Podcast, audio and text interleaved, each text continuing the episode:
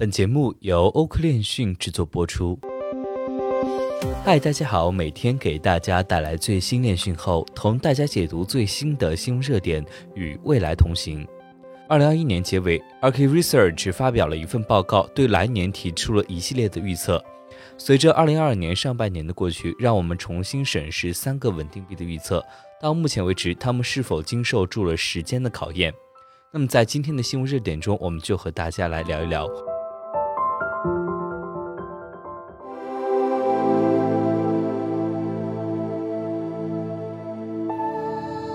那我们现在就来看一下三个预测。预测一。稳定币供应在二零二二年持续激增，导致对稳定币的监管审查更加严格。那么，在二零二二年的前四个月，与往年相比，供应增长继续略微放缓，年化增长率为百分之五十，之前为百分之五百。这种相当于适度增长率的加密货币，在四月二十五号达到了一千八百七十四亿美元的供应峰值。随着四月到五月算法稳定币 Terra 的崩盘，突然扰乱了多年的增长趋势。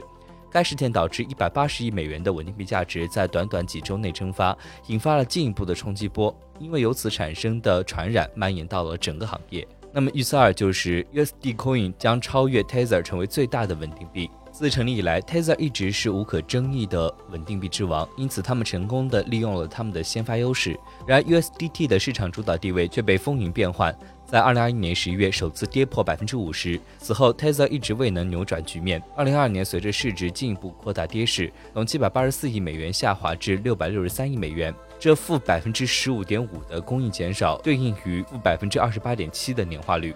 预测三就是加强对中心化稳定币的监管审查，将导致二零二二年算法稳定币的大规模增长。与此同时，随着稳定币总供应在四月二十五号达到一千八百七十四亿美元的峰值，USDT 的市值呢达到了一百八十一亿美元，届时算法稳定币的市场份额可能会接近创纪录的百分之十一点九。随着时间的推移，算法稳定币的市值暴跌，从一百三十三亿美元跌至三十亿美元，跌幅达到了百分之七十七点四。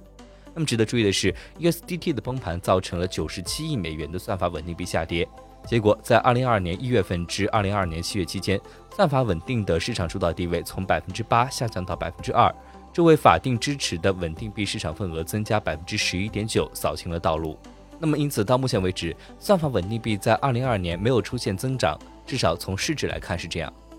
那么，如果我们缩小范围，对稳定币供应发展采取适当的长期观点，那么大规模的供应增长无疑让监管机构更加意识到了加密货币生态系统的这一部分。然而，作为监管催化剂的，并不是2022年不断膨胀的稳定币供应，取而代之的是算法稳定币的崩溃，引发了应对稳定币相关风险的监管力度加大。金融危机之后，七国集团财长呼吁加快对加密货币生态系统的全球监管。此外，法国中央银行行长将 UST 的崩溃作为稳定币命名错误，并且可能非常不稳定的证据。尽管毫无疑问，在某些情况下，稳定币可以被视为不太稳定的币，但这取决于稳定币的设计。要记住的是，所有的稳定币并非生而平等。欧盟最近达成了一项临时协议，为加密行业创建统一的监管框架，称为加密资产市场框架。虽然该提案侧重于对集中式稳定币的不同变体的法律要求，但它本质上使分散式稳定币无法遵守，在某种程度上可以解释为去中心化稳定币。例如，在所有稳定币中排名第四的代，它就没有可识别的中心实体。此外，通过稳定币法案等法案，美国寻求将稳定币作为 FDIC 保险机构进行监管，这本质上是试图将稳定币及其独特特征压入一个不太合适的银行监管框架。同样，这仅适用于集中式稳定币发行者，并且可能为其他稳定币类型关闭大门。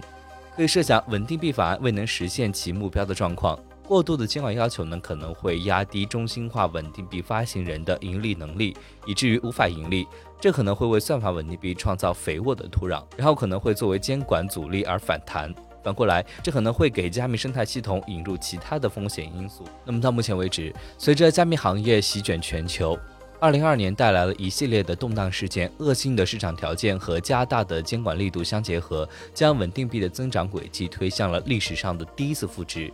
对于行业参与者来说，一个重要的问题是我们在监管方面的立场。随着我们向前迈进，应该期望各个监管机构的参与度增加。在复杂且分散的监管环境中，监管澄清会受到大多数人的欢迎。尽管这必然取决于内容。看到更符合监管要求的 USDC 在2022年底最终脱颖而出之前，相对于 Tether 继续保持强劲增长也就不足为奇了。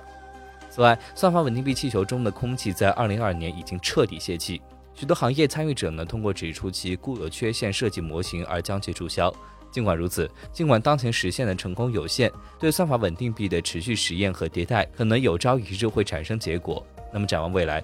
稳定币市场的发展可能会对加密生态系统产生广泛的影响，因此，对于感兴趣的个人来说，他们是值得关注的。